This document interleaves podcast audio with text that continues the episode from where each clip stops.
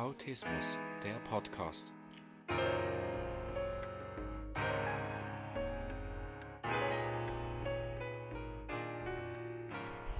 Herzlich willkommen zum Autismus Podcast. Heute geht es um das Thema Überraschungen.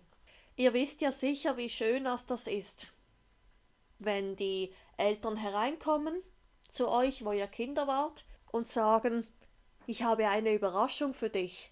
Oder möchtest du die Überraschung sehen? Und die Kinder, die freuen sich ja dann meistens so, ja, ja, ja, ja, oder? Oder ihr kennt es auch in anderen Zusammenhängen, wie schön das ist. Und zwar, wenn man so sagt zu euch, morgen bekommst du eine Überraschung. Oder komm mal dort und dorthin, sag mir jetzt mal, komm mal zum Spalentor in Basel, dort erwartet dich eine Überraschung. Ja, man hat ja meistens gemischte Gefühle. Viele freuen sich dann natürlich, wenn sie schon nur das Wort Überraschung hören, weil es ja meistens etwas Positives ist. Also in dem Sinn natürlich immer, wenn man überrascht wird, mit Absicht. Und dann gibt es ja noch andere Formen von einer Überraschung.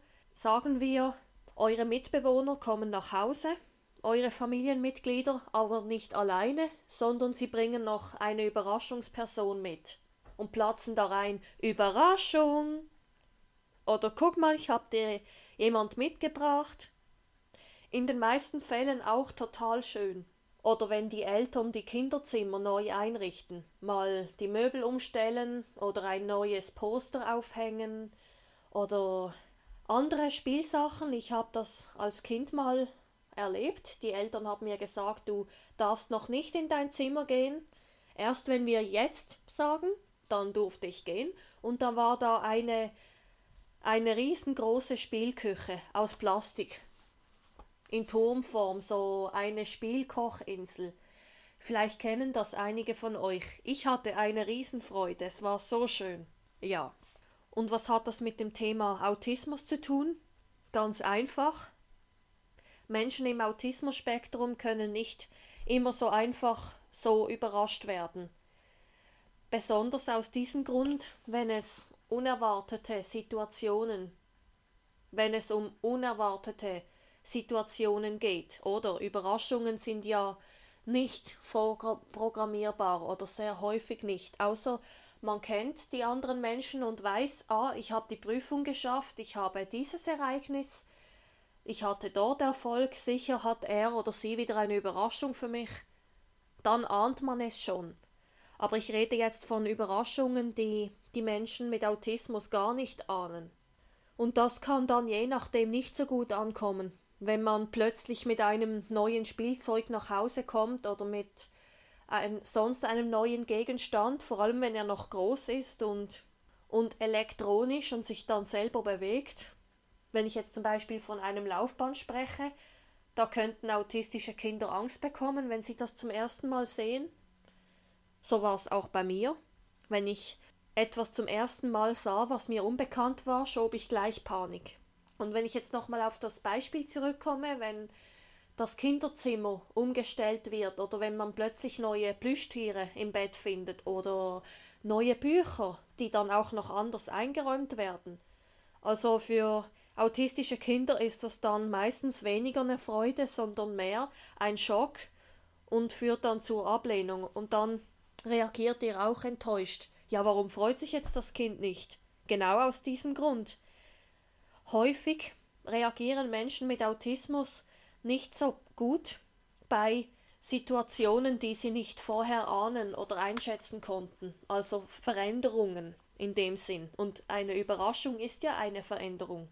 Ich habe mir diesbezüglich auch ein paar Tipps überlegt, wie es doch möglich sein kann, Menschen mit Autismus eine Freude machen, in dem Sinn auch mal überraschen. Und zwar funktioniert das am besten, wenn ihr euch mal Gedanken macht, was mag denn die Person besonders? Ist sie ein Riesenfan von Drachen oder von Autos? Oder mag sie die Berge besonders und die Namen der Berge? Der Mönch, die Jungfrau, dass ihr euch dann sicher mal an dem orientieren könnt und dass ihr euch auch überlegt, worauf die Person denn empfindlich reagiert Ist es eine Person, die mit Veränderungen jetzt gar nichts anfangen kann, die immer alles strukturiert haben muss und auch vorgeplant und abgesprochen, abgehakt? Oder ist es jetzt eine Person, die Angst hat vor Geräuschen?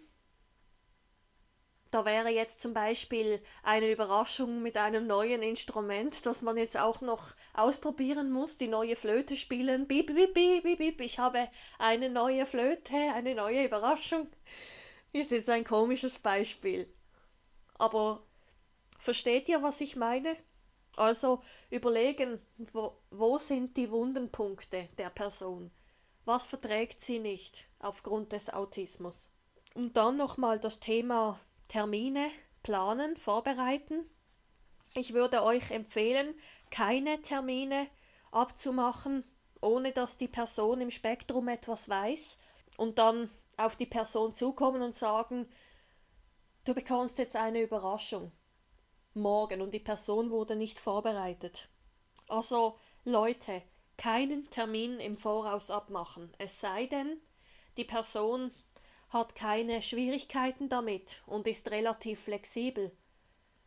Dann ist es wieder was anderes, dann, kann man es durchaus machen.